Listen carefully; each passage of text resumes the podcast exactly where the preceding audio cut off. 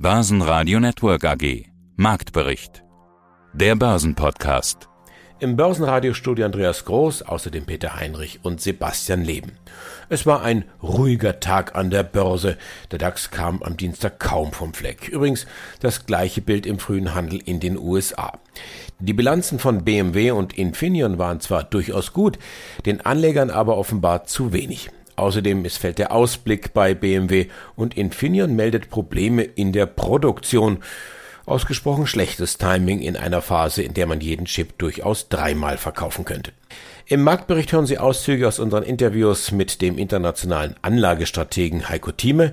Er rät im August zum Stockpicking.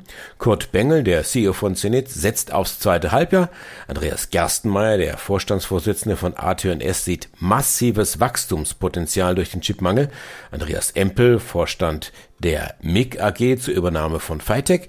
Daniel Steher, CEO von Cancel. Für ihn ist Hanf ein Superfood und Fondsberater Roman Kurewitsch mit seiner Markteinschätzung. Übrigens, alle Interviews gibt's in voller Länge auf börsenradio.de und in der Börsenradio-App. Heiko Thieme, globaler Anlagestratege. Heiko, die Berichtssaison. Sie läuft, sie läuft gut, aber irgendwie habe ich das Gefühl, dass die Anleger trotzdem nicht zufrieden sind. Woran liegt das deiner Meinung nach? Sind die Erwartungen zu hoch oder sind die Ausblicke zu schlecht? Letzteres ist vielleicht äh, das Richtige, äh, wo man den Schwerpunkt darauf legen muss, auf die Zukunft. Was wir sehen, und das ist ja die Vergangenheit, ist, wir haben ein äußerst gutes Quartalsergebnis gesehen, fing ja schon im ersten Quartal an, jetzt das zweite Quartal ist noch besser. Die amerikanische Wirtschaft als führende Wirtschaft der Welt boomt, äh, Anstieg ungefähr 6,5 Prozent. Das gab es zuletzt 1984, also vor 37 Jahren unter Ronald Reagan. In anderen Worten, sowas passiert relativ selten. Und man rechnet oder hofft sogar, dass man die 7%-Marke im Schnitt in dieses Jahr noch nehmen kann. Aber das ist Schnee von gestern, wenn man es mal etwas lapidar formuliert. Was die Börse sieht, sind die nächsten sechs bis neun Monate normalerweise. Das heißt, wir schauen schon auf das erste Quartal nächsten Jahres und gehen fast bis zur Jahresmitte nächsten Jahres hin. Und da kommen dann die Warnungen in Anführungsstrichen, dass diese Geschwindigkeit, mit der wir jetzt auf der Wirtschaftsautobahn fahren, ich rede ja meistens immer von der Aktienautobahn reden wir mal von der Wirtschaftsautobahn, wir fahren hier auch mit absoluter Vollgeschwindigkeit oder mit einer Übergeschwindigkeit. In anderen Worten, wenn wir sagen, normal wäre 120 bis 130 zulässig, wir fahren nicht mit 160, sondern wir sind schon an der 200 Stundenkilometer Grenze angekommen. In anderen Worten, das ist nicht lange durchhaltbar. Das muss sich verlangsamen, dieses Tempo, um dann wieder mal auf die 160 oder 140 Kilometer zu kommen, was immer noch sehr gut wäre. Und jetzt kommen die ersten Schätzungen und die liegen für das nächste Jahr irgendwo zwischen viereinhalb bis hinunter bei zwei Prozent. Zwei Prozent Goldman Sachs, die sagen, es könnte zwei Prozent, zweieinhalb oder knapp unter zwei Prozent sein. Da gibt es andere wie Morgan Stanley, die sagen, nein, wir werden nächstes Jahr mit vier, viereinhalb Prozent wachsen. Und darüber jetzt eine Entscheidung zu treffen und eine Detailanalyse zu machen, wäre müßig. Außerdem müsste man so viel Rechenarbeiten dabei verwenden, da hätten wir gar nicht die Zeit und die Mittel dazu. Also man muss jetzt aus dem Bauchgefühl argumentieren. Wenn wir nach einem so starken Einbruch, den wir vor einem Jahr hatten, das zweite Quartal vergangenen Jahres war ja das schlechteste Quartal seit der Weltwirtschaftskrise von 1929 bis 32, danach ist man kein Genie, wenn man sagt, kann es eigentlich nur noch in eine Richtung gehen, nämlich nach oben. Sonst wären wir alle pleite und das war ja gar nicht denkbar. Deswegen haben wir auch die massiven Unterstützungsmaßnahmen von Seiten der Regierung bekommen mit massiven Geldmittelzuwendungen von Seiten der Notenbanken, ob in, bei der EZB in Europa, der Europäischen Zentralbank oder der Notenbank USA oder in Japan, wo auch immer, China, spielt jetzt keine Rolle. Es wurde allgemein gepumpt, der Patient wurde aufgebaut, nicht wahr, mit so viel Insulinspritzen, die er kaum verkraften konnte. Und jetzt muss man sich fragen, okay, wie lange ist das haltbar? Hier noch schnell die Schlusskurse von Frankfurt. Der DAX nahezu unverändert aus dem Handel gegangen. Leichtes Minus bei 15.555 Punkten. Beim MDAX geht's etwa ein Viertelprozentpunkt abwärts. 35.299 Punkte. Der Schlussstand. Ja, schönen guten Tag. Mein Name ist Kurt Bengel. Ich bin CEO der Zenit AG in Stuttgart. Ihre Kunden kommen vor allen Dingen aus zyklischen Branchen wie Automobilindustrie, Aerospace, Maschinenbau und so weiter. Zu Beginn des Jahres hat man bei Ihnen Corona-Nachwirkungen gesehen, auch in der Bilanz. Was steckt da dahinter? Haben die Kunden dann nicht mehr geordert, wurden Investitionen zurückgehalten, verschoben oder was war da los? Ja, Sie haben natürlich recht, speziell aus diesen drei Industrien, Automotive, Aerospace und Maschinenbau, Da machen wir ca. 75 Prozent unseres Umsatzes. Mit dem Jahreswechsel ist die Corona-Pandemie ja nicht weg gewesen, sondern nein, auch im ersten Quartal haben wir das noch entsprechend gespürt. Viele unserer Kunden hatten hier weiterhin Kurzarbeit in ihren Unternehmen angesagt und es hat sich natürlich speziell bei uns in dem Bereich des Vertriebs der eigenen Software, aber auch im Bereich des Services niedergeschlagen, so dass wir äh, sicherlich in Q1 auch noch entsprechend die Corona Auswirkungen äh, gespürt haben. Aber ich muss sagen, in Q2 war das schon ein bisschen anders. Ja, in Summe für das gesamte Halbjahr sehen wir ein Prozent weniger Umsatz mit 73,9 Millionen Euro. Wenn man Q2 alleine sieht, und das ist das, was Sie gerade gesagt haben, sieht man ein Plus von 6,3 Prozent. Ja, sind die Corona-Effekte dann jetzt vorbei? Wirken die noch? Äh, helfen Sie uns mal beim Einordnen. Natürlich eine sehr gute Frage. Klar, wenn ich jetzt das erste Halbjahr letzten Jahres vergleiche, da habe ich in Q1 noch kein Corona-Quartal gehabt. In diesem Jahr habe ich natürlich Q1 und Q2 äh, zwei Corona-Quartale und Sie sagen richtig, Q2, wenn ich die äh, Quartale miteinander vergleiche, dann merken wir schon ein Anlaufen, sage ich jetzt mal, der Investitionsmöglichkeiten für unsere Kunden. Speziell muss ich sagen, im Bereich der eigenen Software und auch der Fremdsoftware haben wir hier ein, ein Wachstum zu verbuchen. Und ich habe meinen Leuten schon immer gesagt, okay, spätestens im zweiten Halbjahr geht es wieder los. Wir müssen hier natürlich auch aufpassen, dass wir dann auch unsere Mitarbeiter an Bord haben, um in die Projekte reingehen zu können. Ich möchte einfach damit sagen, ja, die Investitionsbereitschaft, die geht so langsam wieder los aber sicherlich nicht in allen Industrien, die wir Stand heute abdecken. Wir haben noch ein paar Einschränkungen, speziell im Bereich der Aerospace-Industrie.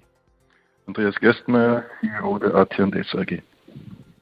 AT&S, Umsatzrekord in Q1. Starten wir mit dem Chipmangel in der Autoindustrie, Chipmangel in der Elektroindustrie, Chipmangel in der Werkzeugindustrie, bei den Bauern der Maschinen, wie zum Beispiel bei Kia und den Gabelstaplerhersteller.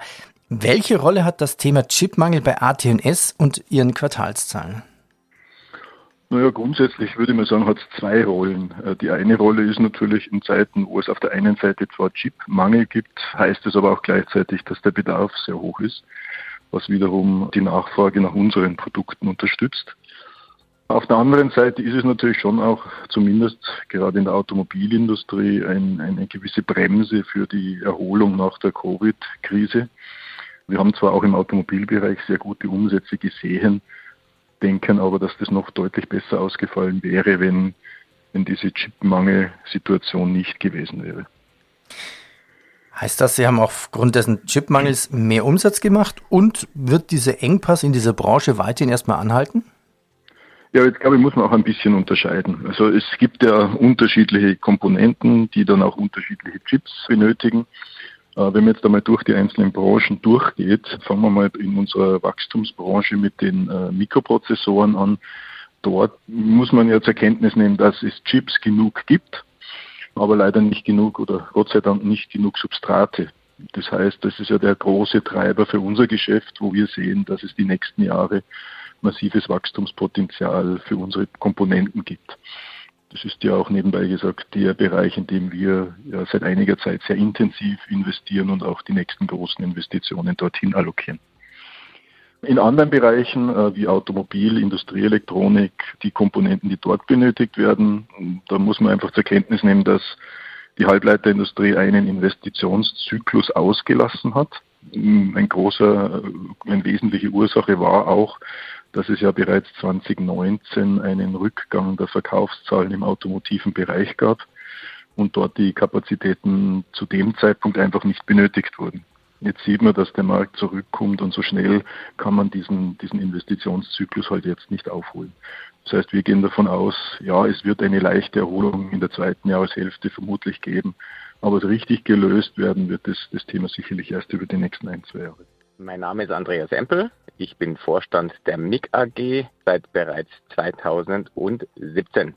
Und diesmal gibt es wirklich eine ganze Menge Themen zu besprechen. Die aktuelle Entwicklung, es kamen ja unter anderem die Halbjahreszahlen. Sie haben aber auch eine Pyramidprognose für 2021 und 2022 gegeben und dann ist da noch die Übernahme der Faytech AG. Vielleicht erstmal zum Setting. Sie sind im Wandel hin zum operativen Technologieunternehmen. Haben wir in der Vergangenheit schon ein paar Mal drüber gesprochen, kann man in der Mediathek nachhören. Dafür gab es die Übernahme der Pyramid, ein Anbieter von Touchscreens, unter anderem für die Gastronomie. Jetzt soll Faytech übernommen werden, ebenfalls ein Anbieter von industriellen Touch-PCs und Monitoren, unter anderem für Kiosk, Ticketautomat, Fitnessgerät und so weiter, aber auch für die Industrie. Herr Empel, ist das der logische nächste Schritt gewesen in Ihrem Wandel, in Ihrer Strategie? Ja, das ist es in der Tat. Dazu muss man ja Folgendes vielleicht in der Historie mal betrachten. Die Pyramid Computer GmbH aus Freiburg und die Fatec AG kennen sich sehr, sehr gut. Sie kennen sich personell gut, weil früher der COO der Pyramid Computer GmbH, der Herr Peter Trosin, der heute Vorstand der Fatec AG ist, sich schon über viele Jahre A kennen, äh, die beide Unternehmen und zusammenarbeiten. Das bedeutet, dass die Fatec AG in der Vergangenheit über Touchscreen-Displays geliefert hat für die Produktlösungen der Pyramid Computer GmbH und somit bestens bekannt ist im Hause. Ja, und schon damals im Jahr 2020 darüber nachgedacht worden ist, bevor wir überhaupt die Pyramid kennenlernen durften, dass dort eine engere gesellschaftsrechtliche Zusammenarbeit möglich wäre. Und der folgelogische Schritt, also wir sagen immer der Perfect Fit, ist dahingehend gegeben, weil natürlich die FATEC A in China eine große Produktionsstätte hat, vor allen Dingen in Sweening. Das ist deswegen so toll, weil eben sämtliche Arbeiter nicht mehr in Urlaub gehen ins Hinterland in China, sondern die sitzen genau im Hinterland in China und dort rund um die Uhr eben produziert werden kann in dem Bereich der Touch-Displays und sozusagen die Komponentenverfügbarkeit da ist. Das ist einer der wesentlichen Gründe. Das heißt, wir gehen tief in die Wertschöpfung rein. Und das andere Thema ist auch sehr, sehr spannend, nämlich, dass im Prinzip die FATEC AG über weltweite Vertriebsbüros verfügt. Das sind Vertriebsbüros hauptsächlich in Deutschland und in den USA. Da passiert schon operativ eine ganze Menge und auch sehr profitabel arbeiten beide Vertriebsbüros und darüber hinaus haben sie in Indien, in Japan, in Südkorea jetzt neue Offices gegründet und wollen dort auch den Markt aufrollen. Das heißt, wir sind jetzt über den Erdball verteilt und das ist natürlich für die Pyramid ein wesentlicher Vorteil, auch mit ihren Kunden dort in die Vertriebschannels dort reinzugehen und umgekehrt genauso. Ja, schönen guten Tag. Ich bin Daniel Stehr, der Initiator des ersten Hanfaktienfonds Europas, Cansol Hanfaktien Global. Ja gut, ich kann ja auch einen Fall aus meiner Familie schildern. Meine verstorbene Mutter, die hatte dann am Schluss wirklich extrem Krebs. Das war so ein typischer Fall, wo sie dann auch ähm, Cannabis quasi in medizinischer Form bekommen hat, um die Schmerzen zu lindern. Es war dann am Schluss noch Knochenkrebs. Ja, gehen wir weiter auf die Benutzung in der Industrie. Und das finde ich eigentlich fast das Spannendste, weil man sich das gut, also Hanf, also jeder, der mal mit Wasser zu tun hat, kennt Hanf in der einfachsten Form. Das ist eine Pflanze, aber sie wird überall mit eingesetzt. In Baustoffen, in technischen Öle, Verbundwerkstoffe. Vielleicht hätten Sie da ein, zwei Beispiele. Ja, gern. Nehmen wir einfach eben die Bauindustrie, die Sie gerade angesprochen haben, denn wir haben ja auch alle diesen großen Überbegriff der Nachhaltigkeit auch, ja, wo, wo Hanf immer wieder als Pflanze natürlich extrem punkten kann.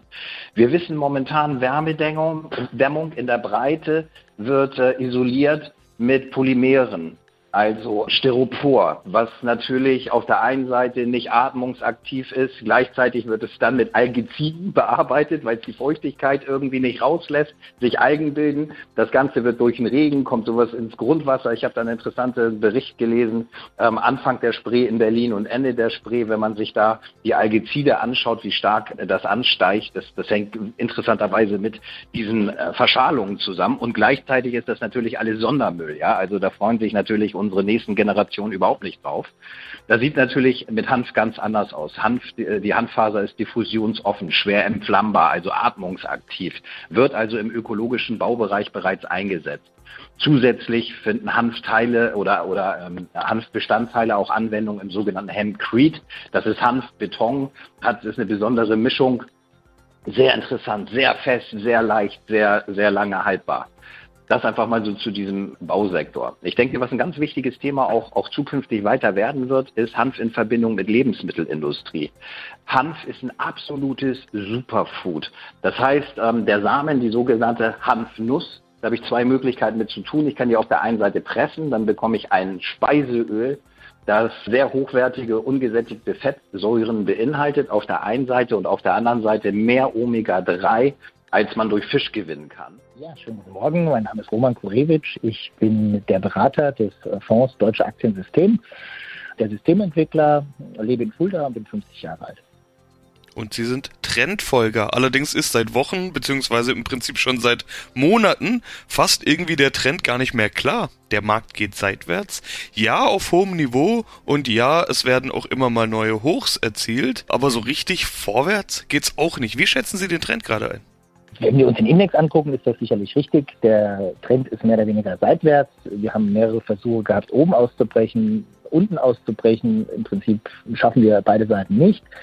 Wenn wir das Ganze dann tiefer einsteigen bei den Einzelaktien, da sieht es natürlich ein bisschen anders aus. Es ist ein mehr oder weniger gemischtes Bild, was sich so ganz langsam beginnt einzutrüben.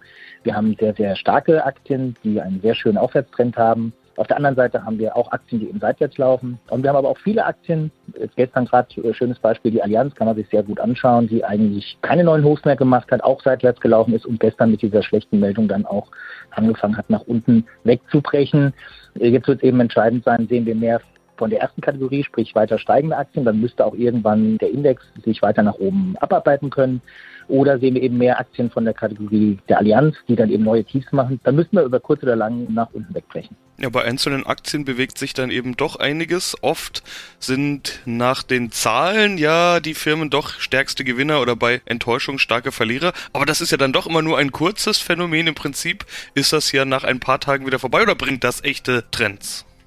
Auch da kann man wieder sagen, es entscheidet sich darüber, was der Markt erwartet hat. Also wir haben ja mehr oder weniger einen Markt, der zum jetzigen Zeitpunkt Kursschwäche immer noch kaufen möchte. Wir sehen das halt bei Firmen, die auch nicht ganz so gute Zahlen bringen. Da ist zwar an dem Tag, wo die Meldung kommt, ist die Aktie unter Druck, aber so zwei, drei Tage später beginnt die sich schon wieder zu erholen. Also spricht dafür, dass man Rücksetzer noch kaufen möchte. Bei anderen Aktien sieht es zum jetzigen Zeitpunkt, würde ich sagen, ein bisschen anders aus. Wir haben sehr, sehr gute Meldungen gehabt aus der Unternehmensfront. Die Aktien sind aber nicht in der Lage, das oder größtenteils nicht in der Lage, in Kursgewinne umzumünzen. Es ist sogar im Gegenteil so, dass die Gewinne, die dann vielleicht vorbörslich oder nachbörslich entstehen, eher mitgenommen werden und die Aktien sich dann wieder im Rückzug befinden. Allerdings auch hier jetzt ohne irgendwelchen technischen Schaden anzurichten, würde er sagen, das sind so Indizien, dass der Markt nach oben momentan zum jetzigen Zeitpunkt ein bisschen Probleme hat. Ähnlich haben wir das ja auch bei Neuemissionen, die nicht mehr ganz so gut laufen wie im ersten Quartal diesen Jahres. Das Team vom Börsenradio sagt jetzt Dankeschön fürs Zuhören, wo immer Sie uns empfangen haben. Ich bin für Sie Anti Groß. Börsenradio Network AG Marktbericht. Der Börsenpodcast.